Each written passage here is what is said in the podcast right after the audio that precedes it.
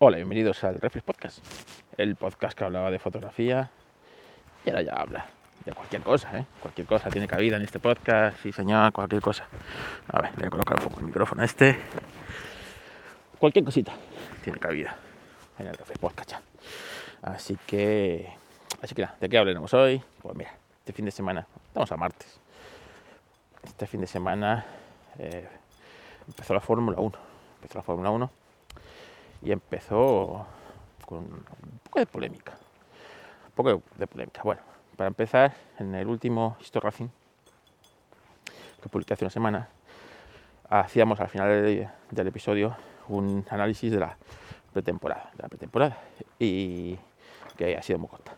Pero, pues eh, no nos equivocamos y más o menos dijimos eh, cómo está, ¿no? Red Bull está en otro orden de cosas y eh, Ferrari va después y después están ahí Mercedes y Aston Martin más o menos eh, luchando por ese tercer lugar, más o menos. ¿eh? Bueno, pues claro, Aston Martin resulta que es un equipo que surge hace tan solo dos años de los restos de otro equipo que se llamaba Force India, que bueno, pues que, que bueno, pues que lo compra eh, un magnate canadiense, el padre de un piloto, se llama Lance Stroll, y con el apoyo de Aston Martin, el cual él ha comprado anteriormente, eh, pues eh, monta un equipo Fórmula 1, ¿vale?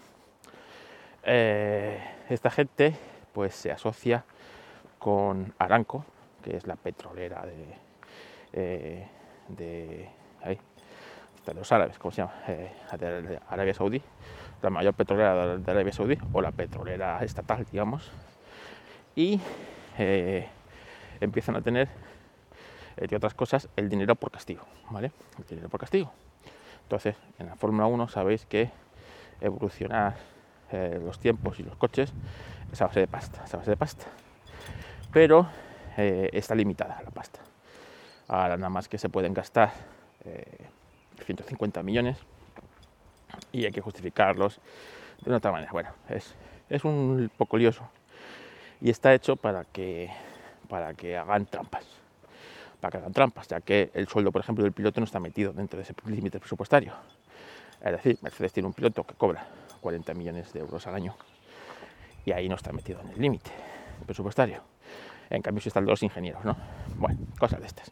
Pero bueno, pero un ingeniero, por ejemplo, que, que no tenga ese sueldo, que sea freelance, pues a lo mejor no está metida en ese presupuesto, ¿vale? Cosas, cosas de estas para...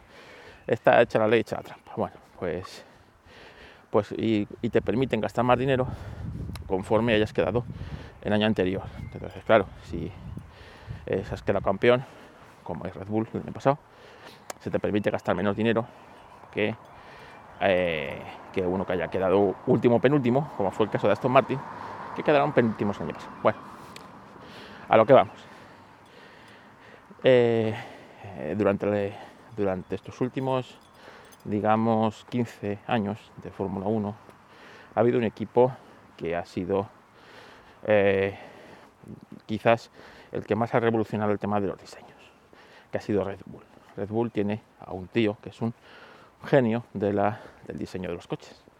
Un tío que empezó en los 90, lo fichó eh, McLaren.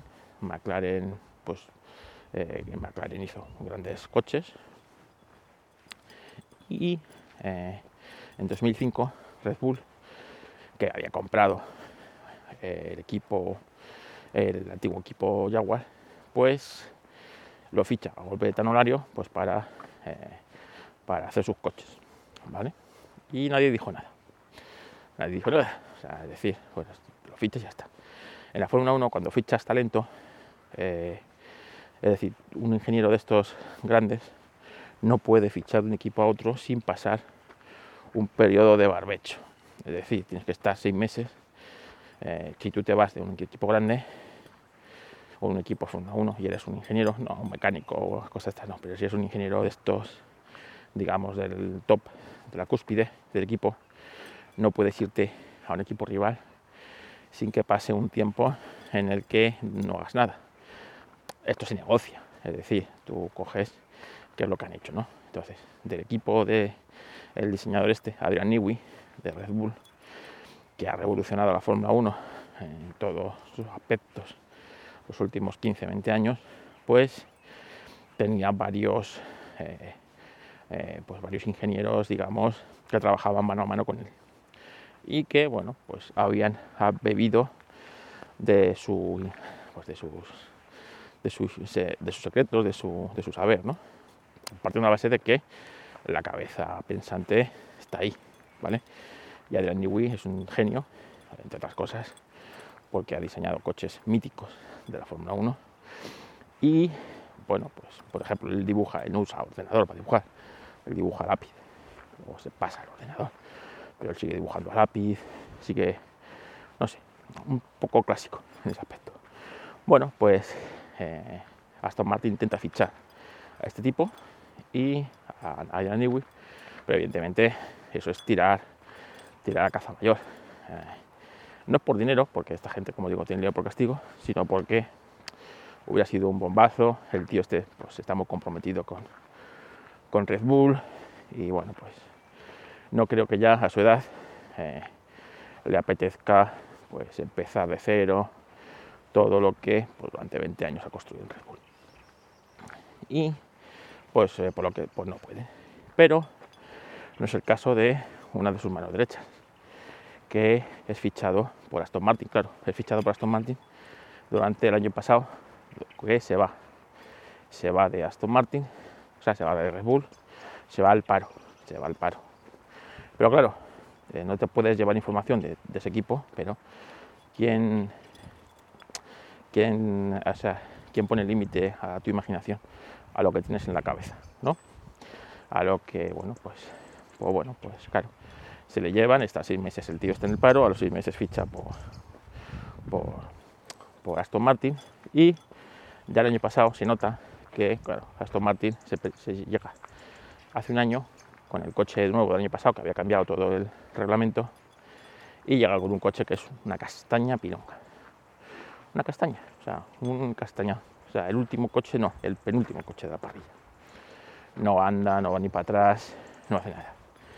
En ese momento, cuando entra el hombre este, pues claro, el coche ya está hecho y no pueden no pueden no pueden hacer otra cosa pero ya fichan al hombre este y ¿qué es lo que hace? Replica el, coche de Red Bull del año 2021. Lo replica con las modificaciones adecuadas para el 2022 y se presentan en el Gran Premio, no sé si fue de Miami, el de España ahora mismo. Vamos, habían pasado seis carreras más o menos. Y se presentan con una copia del, del Red Bull. Claro, Red Bull protesta y pone eh, el grito en el cielo, pero pues eh, el coche es lo suficientemente distinto como para que no sea considerado una copia, cosa que no se podría hacer, ¿no? Eh, copiar un coche. y bueno, pues, pues ese coche empiezan a, a competir con él y según va pasando la temporada, el coche va va yendo a más. Va yendo a más, ¿por qué? Bueno, pues el tío este ha empezado a hacer su trabajo con su equipo de ingenieros, empiezan a entender el coche, empiezan a, porque claro, un coche de, estos es tan complejo que evolucionar ese coche es muy complicado, necesita mucha ingeniería, muchos recursos, mucho túnel de viento, mucho simulador informático de por dónde van los flujos de viento. Eh, cualquier coche Fórmula 1, el motor es muy importante, pero la aerodinámica lo es más y comprender esos flujos de viento, cómo actúan, cómo van, eh, canalizarlos correctamente para ganar eh, el máximo tiempo en recta y pasar por las curvas lo más rápido posible, ofreciendo la mayor sustentación posible para permitirte ser más veloz, pues es un equilibrio muy complejo que se consigue a base de mucho trabajo, mucha inversión. Y solamente unos pocos pues son capaces de lograr la excelencia, entre ellos pues el ingeniero de Red Bull, Adrian Newey, que año tras año con sus coches siempre ha demostrado que estaban en ese aspecto un pasito por encima, a pesar de no tener el mejor motor nunca, ni tener, eh, eh, pues, hasta que, bueno, fijaros, eh, que con un motor Honda, que tampoco era top, pues lograron ser campeones. Bueno, claro, el año pasado Aston Martin empieza a, empieza a remontar con el coche. Por lo que sea, Fernando Alonso se le complican las cosas en, Alpine, donde estaba, y pues eh, eh, esta gente como tiene dinero por aburrir necesitan un piloto que les ponga el coche a punto vale no había mejor piloto en el mercado ahora mismo solo había que convencer a ese piloto que fichara por un equipo a priori eh, peor del que, del que tiene y ponerle un billete encima sobre otro que eso era el menor de los problemas para esta gente y bueno, pues convencen a Fernando Alonso. Todo el mundo, nadie entendemos un punto el fichaje, ¿no? Viendo que, bueno, pues vas a fichar por un equipo penúltimo de parrilla. Pero según va avanzando la temporada, el equipo va más. El coche va empezando a entrar en los puntos, empezando a terminar, empezando a ver buenas actuaciones y termina la temporada luchando de tú a tú con, con la escudería en la que está Fernando Alonso. Y bueno, empezamos este año y claro, el salto que han dado ya este año con un concepto de coche que empiezan a entender y pues todos los eh, las evoluciones que le van haciendo, pues han empezado este año con una sorprendente, ¿no? porque realmente avanzar puestos en la Fórmula 1 es tan competitiva, está todo tan al límite, que es muy difícil eh, ganar ganar medio segundo de un año a otro es una locura. Y, bueno, pues Aston Martin ha dado un paso de pues exponencial, ¿no?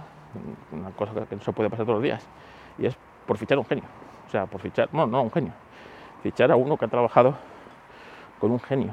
O sea, que se ha empapado de pues bueno, pues de lo que de la sabiduría de este tipo, de Adrian Newey, durante muchos años. Algo se le ha quedado algo habrá visto, mucho habrá aprendido, ¿no?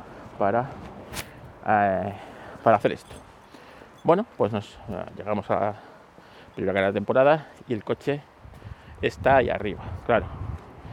Todo el mundo se echa las manos a la cabeza. ¿Cómo es posible que este coche esté ahí? Este coche no se esperaba que estuviera ahí, y menos tan pronto. O sea, no en la primera carrera. A lo mejor a mitad de temporada sí se esperaba que ya estuvieran opciones por de vez en cuando entrar en el podio, pero conseguir podio en la primera carrera, ojo. Venga, que llego a la autopista, ahora continúo. Bueno, como os digo, eh, el tipo este, claro, ha puesto el coche donde se supone que no debería estar ese coche, que ese coche no debería estar ahí. Bueno, pues la primera carrera lo ha conseguido, claro. Dices, pues que Fernando Alonso es uno de los mejores pilotos de la Fórmula 1 es normal que si le das un coche un poquito, poquito competitivo, va a hacer, hacer maravillas, ya, ya, sí, sí. Pero es que, es que el compañero de equipo, que no es precisamente de los mm, pilotos mejor valorados y todo el mundo dice que está allí, lo decimos, está ahí, porque su padre es el dueño del equipo, que su padre paga la fiesta, que si fuera por méritos propios, pues no tendría que estar ahí. Pero el tipo este lesionado, porque se cayó, se metió un castañazo con la bici una semana antes y tiene la muñeca abierta, bueno, pues lesionado, logró clasificarse esto y, en carrera que lo que quedó, quedó también sexto. Sexto con ese. Eh, claro, evidentemente todo el mundo se ha puesto aquí, aquí ha pasado algo, aquí ha pasado algo, vamos a ver qué ha pasado, porque claro, un salto tan astronómico como ha hecho este equipo, por mucho dinero que tengas, no es normal. Y esto pone de manifiesto lo importante que es el talento. El talento. Eso que se cuida muy poco en la empresa. El talento. El talento, ¿no? Imaginaros lo que ha logrado este equipo, fichando a la mano derecha de un genio. A la mano derecha de un genio, que quién sabe si este tipo algún día pues será reconocido él mismo como, como un genio, ¿no? Todos los grandes diseñadores de la Fórmula 1 estuvieron tapadillos detrás de alguien importante, ¿no? Donde, bueno, empezaron a conocer eh, o aprender o, comprender más que aprender, ¿no? Estas cosas, porque estos, estos tíos son, tienen un coco fuera de lo normal, entonces más que aprender es comprender muchas veces. Y empezaron a desarrollar, ¿no? El propio Adrian Newey, eh, tantos diseñadores, ¿no? Que han hecho coches impresionantes, ¿no? Pat Frey, yo qué sé. A lo largo de estos últimos 30 años hemos tenido gente maravillosa, pero si nos vamos más para atrás, que es mi negociado, pues los Colin Chapman de turno, ¿no? No, sé. Eh, es, maravilloso, ¿no? Ver que todavía el talento marca la diferencia, ¿no? Y, veo que se cuida muy poco el talento. Por ejemplo, es, imaginaros si al final, si Red Bull no cuida a su ingeniero estrella, eh, Adrian Newey, y lo ficha a esta gente, ¿dónde estaría el coche ahora mismo? ¿Ya? ya no solo por el hecho de, de que de todo el conocimiento que se lleva y que, y que, y que va a llevar, ¿no? sino lo que tú vas a dejar de evolucionar, claro, ahora mismo si el Red Bull está a otro nivel es por el tipo este, entre otras cosas. Cada uno tiene su parte de, responsabilidad en esto, pero realmente, hostias. Eh, ¿vale? Entonces, imagínate que ya no solo no tengas ese know-how, sino que, encima ese know-how va pasado a tu competencia. Pues esto le pasa casualmente, ¿no? Que, que ha perdido know-how en diseño. Podemos ver sus últimos diseños de Apple, como es, eh, es copiarse a sí misma.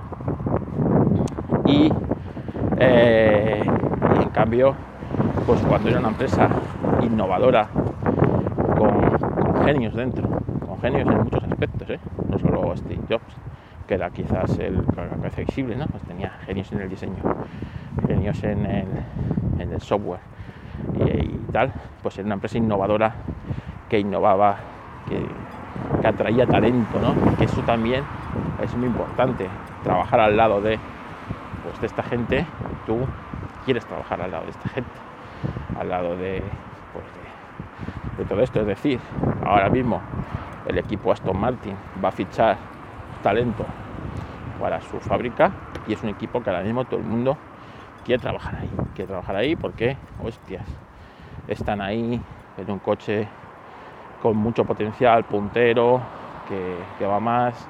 Todo el mundo quiere estar ahí, ¿no? Todo el mundo quiere irse a Red Bull. Si viene Red Bull y te quiere fichar como ingeniero, todo el mundo va a querer. Todo el mundo va a querer ir. Ah, viene Williams, que está en el fondo de la parrilla, pues, pues, pues no. Vale, pues no. Primero porque no te va a poder pagar lo que tú eh, vales, pero pues después pues, pues, pues, no te va a apetecer estar ahí, vas a pretender estar en otro, con otra, con otra clase de gente, ¿no? O sea, igualito es estar eh, de la mano, como si tú eres ingeniero, pues, estar ahí con, con Adrián Newey al lado, ¿no? Eh, compartiendo conocimientos y absorbiendo todo eso. Pues, pues, pues, cuán importante es el talento hoy día. El talento hoy día. Y, bueno, pues, pues eso están hoy día en las empresas. Es tan poco valorado el talento, tan poco valorado el talento que, me sorprende, ¿no? Como eh, todavía sigue pasando, eh, pasando esto, ¿no? Que se te va talento a tu competencia y ya no solo es una cuestión de dinero, ¿no? Porque a veces, pues, por lo que sea, no puedes, no puedes retener a esa persona no puedes retener esa, ese tío, ¿no? Por, cuestión económica. No es el caso de la Fórmula 1, ojo. No es el caso de la Fórmula 1 que ahí pues no va a ser por no va a ser por dinero, no va a ser por pero eh, eh, muchas veces mm, pues imagínate, ¿no? Tú que fueras ingeniero muchas veces, ¿qué preferirías irte? A una Microsoft a desarrollar eh, ChatGPT y integrarlo y, bueno, ver hasta dónde, hasta dónde llega esto. ¿O preferirías irte a Apple a, ver si A ver si, yo qué sé, le das una nueva vida a los AirPods. A ver. O a ver si le integras una barrita extra. En, la, haces una, una barrita extra arriba para vender más dispositivos, ¿sabes? O yo qué sé, ¿sabes? Cosas de estas. Entonces, las empresas de tecnología, las empresas punteras, el talento, tienen que saber guardarlo. Y creo que Apple ahora mismo ni lo sabe guardar, ni lo sabe traer, ni es atractiva para eso. Y lo veremos, ya lo estamos viendo, pero lo veremos en los próximos tiempos. Venga, no os más el peñazo, que se ha levantado aire. En el polígono a estas horas está bastante ruidoso. Y mañana, mañana continuamos hablando de más cosas, sin sentido.